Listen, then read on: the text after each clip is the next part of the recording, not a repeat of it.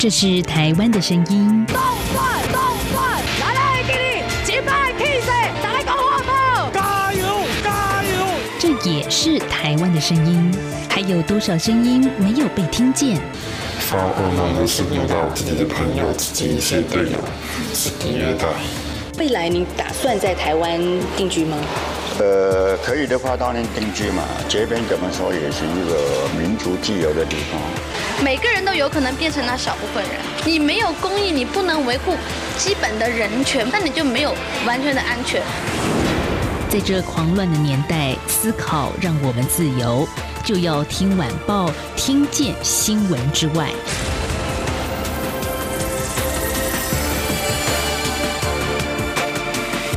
欢迎收听就要听晚报，我是宛如。今天是九月二十四号，星期四。我们在这集的节目啊，是要介绍《微笑季刊》他们最新的一期，谈到的是一个人的壮游。其实台湾真的很美，但因为最近疫情的关系，可能嗯，大家特别是国外的游客来到台湾旅游这件事情变得是奢侈。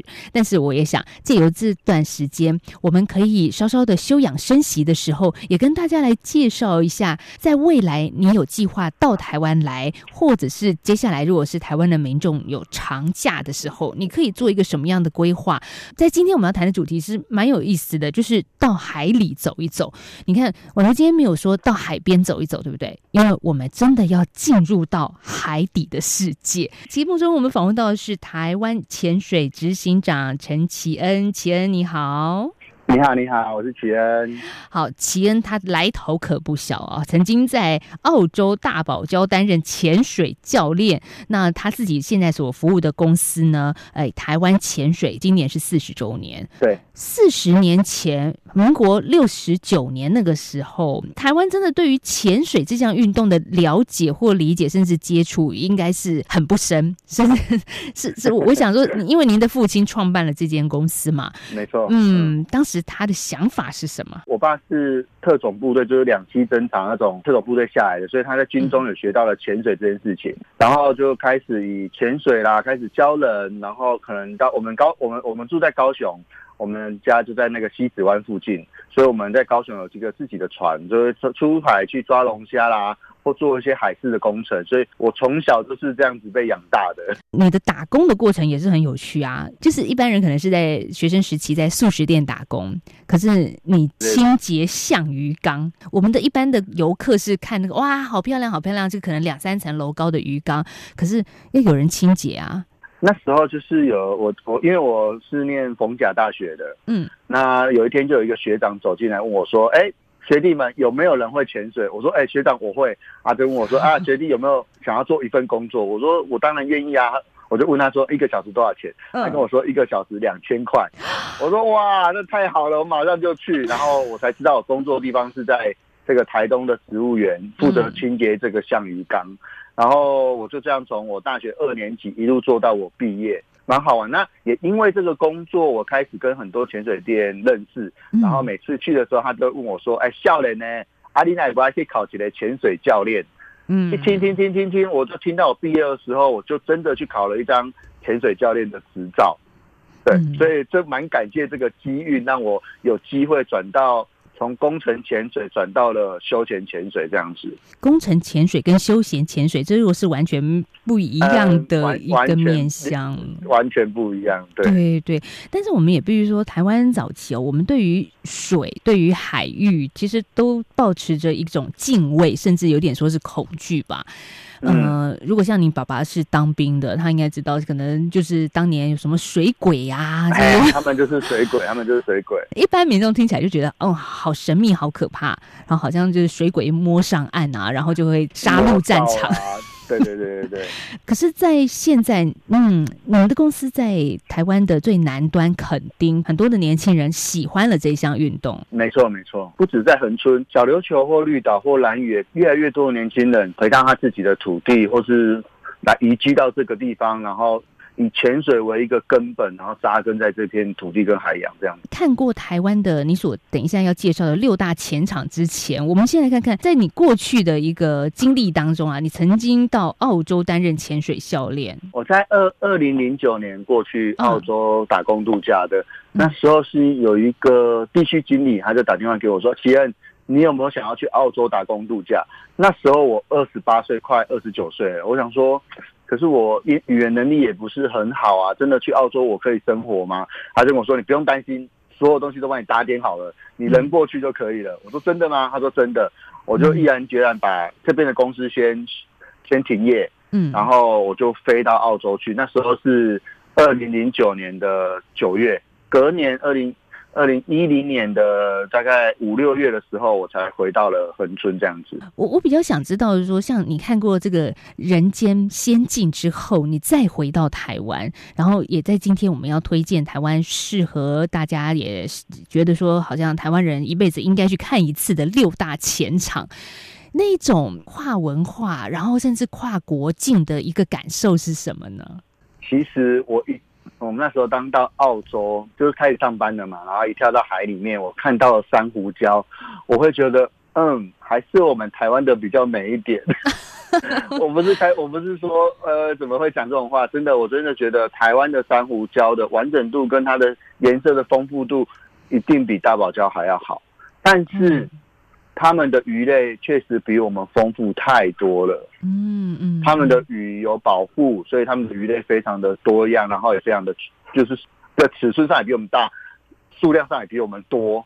所以台湾目前就只剩下珊瑚礁，并没有太多的鱼类。嗯嗯，哦，所以这两者比较有有好有坏啊。第二个呢，我们讲自然环境，我觉得如果台湾有被有机会被保护。不会输给大堡礁的。对，第二个部分就是我们现在远远输给对方的，就是在于整个旅游的推广上面。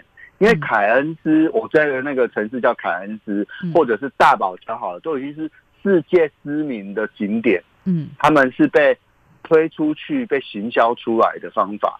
那如果台湾的蓝雨、台湾的绿岛，我觉得都有世都有站上世界舞台的能力。可是有没有办法让世界的人知道，或是我们整体的休憩的这些环境有没有办法跟？跟就是让迎接更多旅行的客人来到这里，这个都是我们必须要去思考的事情。是，所以也是像微笑台湾在这一期的季刊里面所说的，被海洋环绕的台湾海底美景，其实一点都不输国外，方便又多元，而且不需要大家花太多的交通时间就可以到不同的前场。那今天我们先介绍六大潜点，然后你所推荐的，呃，我想先讲，如果既然跟国外有所连接，就绿岛吧，因为里面是这么介绍说，呃，绿岛是唯一站上世界前十名的一个台湾的潜水点呢。对他曾经有踏上我们潜水有一个排行榜嘛，然后这第一名是柏流，第二名是什么？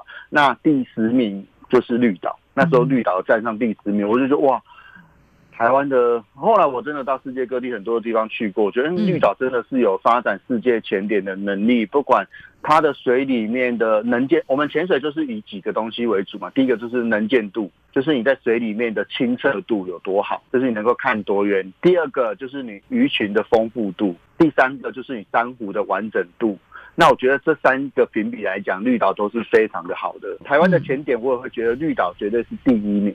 那绿岛呢？它有很多很知名的潜点啊，当然它的优点就是它很清楚，然后它的鱼群的的数量是足够的，然后地形的变化是很棒的。比如说它很有名的一个潜点，我很喜欢，叫做鸡仔礁，很像是公鸡一样。对，鸡仔礁那个鸡就是真的叫公鸡的鸡。公鸡，对对对对，而且那个鸡他们还说叫泰马里鸡。啊，因为它望向台东的太麻里，对，蛮好玩的。然后它整个机头，然后机背，然后它的机脚，在它的整个机脚这个斜坡的部分上面布满了海扇，海扇就是像海里面的树一样。那它它会这些海扇多的地方，代表是水流会比较强劲，因为它需要水流强劲带来生物给它做微生，呃，就是一些浮游生物，让它可以获取一些营养。所以这些满布的珊瑚看起来就像海里面的森林一样。我觉得这个潜点，我每次去绿岛，我都说我一定要跳这里，我觉得这里真是太棒了。海里面的森林，我觉得你形容的超好的，马上就有这种画面感出来了。嗯 我们看过路上的森林可能很多次了，可是海里面森林到底长什么样子呢？有机会或者是有呃能力，因为我觉得能力也是很重要。因为像宛如到现在都还没有这个能力去潜水了，所以可以去看一看。我顶多就是浮潜，浮潜我觉得也很好。在绿岛的浮潜，因为第一，我们刚刚讲它能见度很好嘛，所以它比较建议的浮潜点就是石朗。一走出去呢，你就会看到满布的珊瑚礁，然后还有无数的鱼群会朝你飞过来。那个那个震撼感，我觉得是对第一次看到海洋的人是绝对就绝对会让你觉得哇。台湾的海怎么那么的棒？嗯，好，第一个点就已经这么美了，然后呢，再来我我们看绿岛旁边还有一个叫蓝屿的，它也是台湾东部的一个离岛哦。那前你有说到是力推啊，台湾人一辈子一定要去的地方，可以看到最原始的风土民情，也是潜水点当中值得推荐的点呢。我每次去演讲的时候，我都会问大家，因为我讲，我都问大家有去过蓝屿的，请举手。大概在场只有百分之五到十的人会举手而已，就是一百个里面可能只有五个人去过蓝屿。嗯，很很可惜，这么漂亮的地方却没有台湾人这么少台湾人来过。我觉得蓝屿，刚刚我讲了，绿岛是我觉得最适合潜水的地方。对，但是蓝屿是最适合旅行的地方，因为蓝屿不只是水里面美而已，它连路上都美到让你受不了。因为像我是喜欢的旅行是很很很放松、很自然、很放空的，那蓝屿就完全的符合我所有的要素，而且它的水能见度比绿岛还要好，而且它的岸上有绿岛没有的，它有达悟族的文化，它有它很悠闲的这个气氛，绿岛已经有点偏商业的感觉了，但蓝屿完全没有，所以我非常去喜欢去蓝屿，我。我今年已经去两次蓝屿了，下个月要去第三次。我每次都待待五六天左右，连我一个住在恒春的人，我们一样都在海的地方，我还是对蓝屿深深着迷。我觉得它是最原始的台湾。如果你喜欢。很自然的样子，那我推荐你，你一定要去蓝屿。对，蓝屿其实我就是那个百分之五的人之一啊，哈，就是我也 去过，我我我去过一次，我真的就觉得好想好想再去。它是一个可以再访之地，对，但是我其实到现在也还没有去过第二次，我觉得很可惜，因为第一个蓝屿的机票，如果你要坐飞机，是非常非常难买机位的，绝对。对，坐船的时间又就真的有点太久了。嗯，而且我会晕船，像齐恩你应该是不会啦。我我会我会 啊，我很容易晕船，我是体质就容易晕船的体质了。就算我一直在坐船，我还是很容易晕船，真的真的真的。但是我觉得。在前面真的有一点点的不舒适或不方便，可是你到了那个现场，就会觉得哇，就像齐仁刚所说的，整个人开始放松，觉得到了真的是台湾吗？是另外一种世界耶！它的风土民情、文化，还有甚至在岸边的一个小小的发呆亭，你都会觉得好美好美。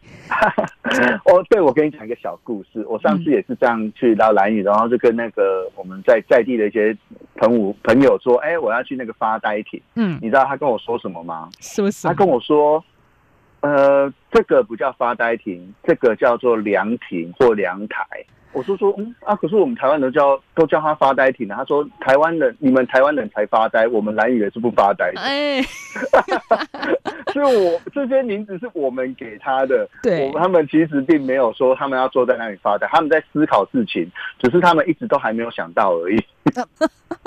我觉得蛮好玩，这个就代表他们的个性。然后他们的文化，然后你我们就哎觉得这一切都会变得很好玩，然后这些都是我们不曾看过的。这么来说好，我觉得蓝宇给我最大的改变就是我我到现在我还是会很注意时间，比如说刚刚十点了，我就知道我要赶快来来准备一些东西，我会很在意时间。嗯，可是到蓝雨的时候，我们的生理钟大概是这样滴答滴答滴答，我到蓝雨的时候会这样滴答滴答就停了，我完全不在意现在是几点。我肚子饿了，我就去吃饭；我想潜水了，我就去潜水；我想睡觉，我就去凉亭睡觉。好像时间感在蓝雨是不见了。哇，这个是我完全没有感受过的体验呢。时间感对现代人来讲是多么重要啊！没错，几点要上班，几点要下班？可是我唯一有感受到时间感不见的，就是在蓝屿。嗯。所以我觉得这是无可替代的一种旅行的体验。对，其实我本来今天在跟奇恩连线之前，因为看到他住在恒春垦丁这边嘛，会觉得超级羡慕的。因为我们住在繁华的大台北哦，其实很难这么快像奇恩这样可以随时的跳进海里去 悠游自在。可是我今天听奇恩讲，原来还有更美更棒的地方。在台湾的离岛蓝屿，嗯，所以一个人的壮游，这个壮游说实在的，不用跟很多人，一个人在蓝屿，你也不会觉得寂寞。没错，太多愿意跟你聊天的人，他都愿意跟你聊他们自己的生活、自己的故事。这个旅游是丰富的。一个人壮游，谁说是很孤单呢？其实真的是可以很丰富，可以很不一样的。在蓝屿，在我们刚刚所说的绿岛，我们聊到这，先休息一片刻。等一下，我们再回到今天的节目现场。我们要请台湾潜水执行长陈启恩来跟大家来介绍一个人的壮游还可以去哪些台湾超美超棒的潜点。嗯，让你把台湾好好的潜一遍。一起听最有 feel 的台湾之音。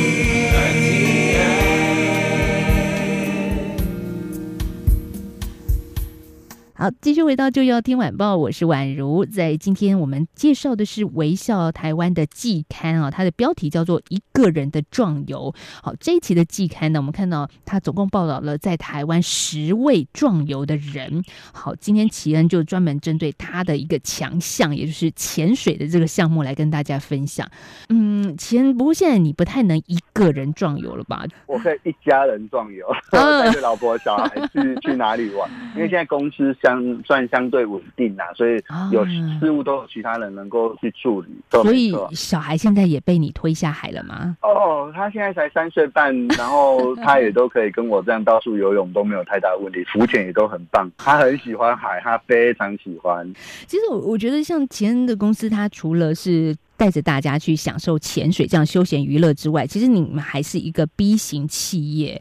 就是你们最近脸书上在进行一个这个活动的宣传，就是你们的年度大活动“台前海清日”就要开始了。对，嗯，十月底的时候，十月三十一号礼拜六，我们这是第十五届，就是我从。做休闲潜水以来，我就办了这个一年一度的清洁海节海洋的活动。当然，我们不是只有一年一次，我们几乎一年，我们像我们去年二零一九年，我们做了九十七场的净滩净海，就是我们三百六十五天，我们就做了将近快一百场。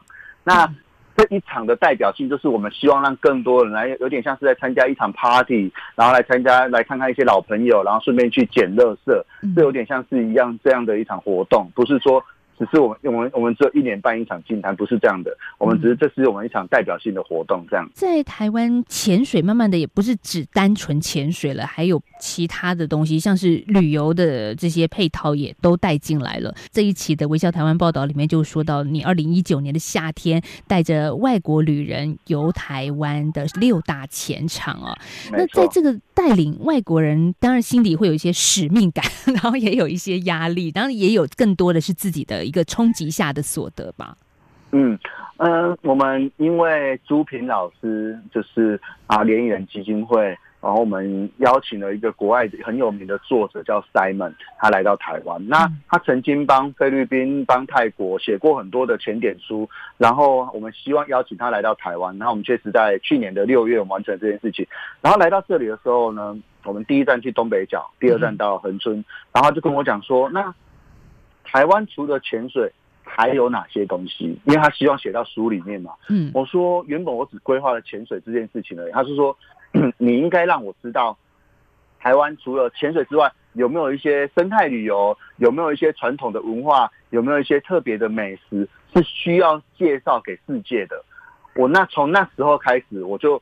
在每一个前场，我都包装了当地最棒的生态旅游，让这个作者能够把它写到他的书里面。所以，我们这本书不只是单纯的介绍台湾的潜水环境，我们也介绍了很棒的生态旅游、传统文化以及各地的美食，让国外的旅客觉得哦，原来台湾是一个世界都没有看过的一个旅行的场合，这样子。也可能有一些国际的旅人现在正在听我们的节目啊，就是说，嗯，比如说到了高雄，你自己本身是高雄人嘛，所以除了潜水，你还安排了像是在到高雄要吃冰，阿伯冰，因为我们到了高雄，我们就因为我以前住在盐城区嘛，盐城区就是旧绝江，我就带他去旧绝江这种以前。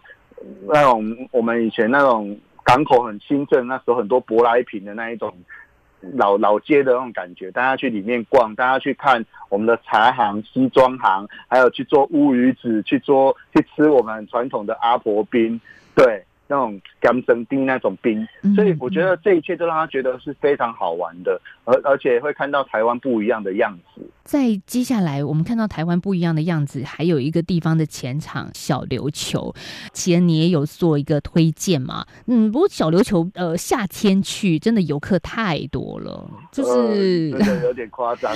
对对，然后都要满满出来了。对，海龟是被人包围住了。然后还好，我那时候去还蛮幸运的。我是冬天去，就算冬天好了，南部还是。是一个温暖的，因为小琉球是一个不被东北季风影响的潜水地方。嗯嗯嗯嗯，是，所以像小琉球最近也在推一些减速运动啊，也希望因为游人实在太多了，然后造成的垃圾污染。我觉得其实除了旅游，我们也必须带一点现代化的观念进去，不是我去那边玩，我花钱我就是大爷哈。其实那边的环境也是需要每个人一起去呵护的。其实你会推荐小琉球的原因是什么呢？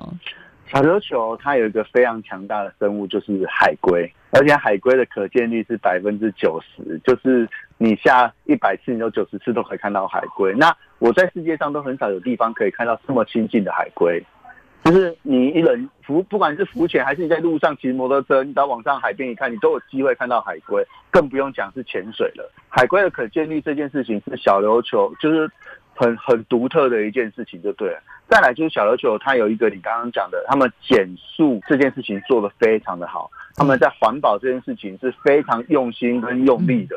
那我觉得这也是一种旅行的体验，你可以看到有一群人愿意为环境做到这样的样子，而且小琉球的独特也是，它只要坐十五到二十分钟的船就可以到了，你就可以到了一个离岛，然后有那种海岛度假的氛围。所以这个都是小琉球在这几年观光非常兴盛的几个原因。对，我们刚刚好像连续三个都介绍的是海岛哦。对对对，花一点时间来介绍，如果我们不要出海的话，可以去哪里呢？台北，我们就去东北角朝觐。我那时候去东北角朝觐的时候，我就觉得，哎，这个点需要介绍给外国人知道吗？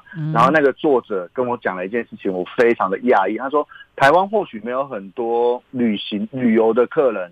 旅游的那种游客，可是他有很多商务跟会议的游客。我说对呢，因为台北会有很多人来这边开会，可是他并没有三天或五天的时间去蓝屿或者是绿岛，大家可能有一两天的假期可以在台北近郊玩。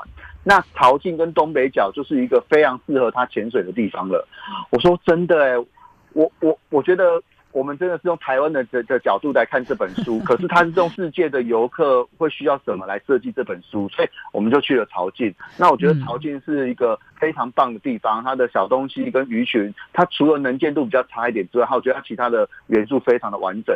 然后它最重要的是，你从台北出发到那里，只要四十到五十分钟就到了。你早上到海边，然后晚上可能就到了台北，可能在一零一，可能在新义去吃饭的。我觉得这是一个很独特的经验，就是你城市跟海之间原来是非常相近的。这个早上也可能在开会，然后下午就把西装脱掉换潜水了，跳到海里。好主意！哇，我我真的觉得这种旅游真的是，如果来到台湾，可能商务旅客或者自由行的人的安排是最方便的，因为时间不会让你拖很长，可是又能做台湾的海体验。是你刚刚所说的潮境，就是好水的潮，境就是环境。的境潮境公园在这个区域，还有最后一点点时间，我们来六大前点的最后一个好了，还没介绍到的，你觉得恒春你自己的所在地要不要介绍一下？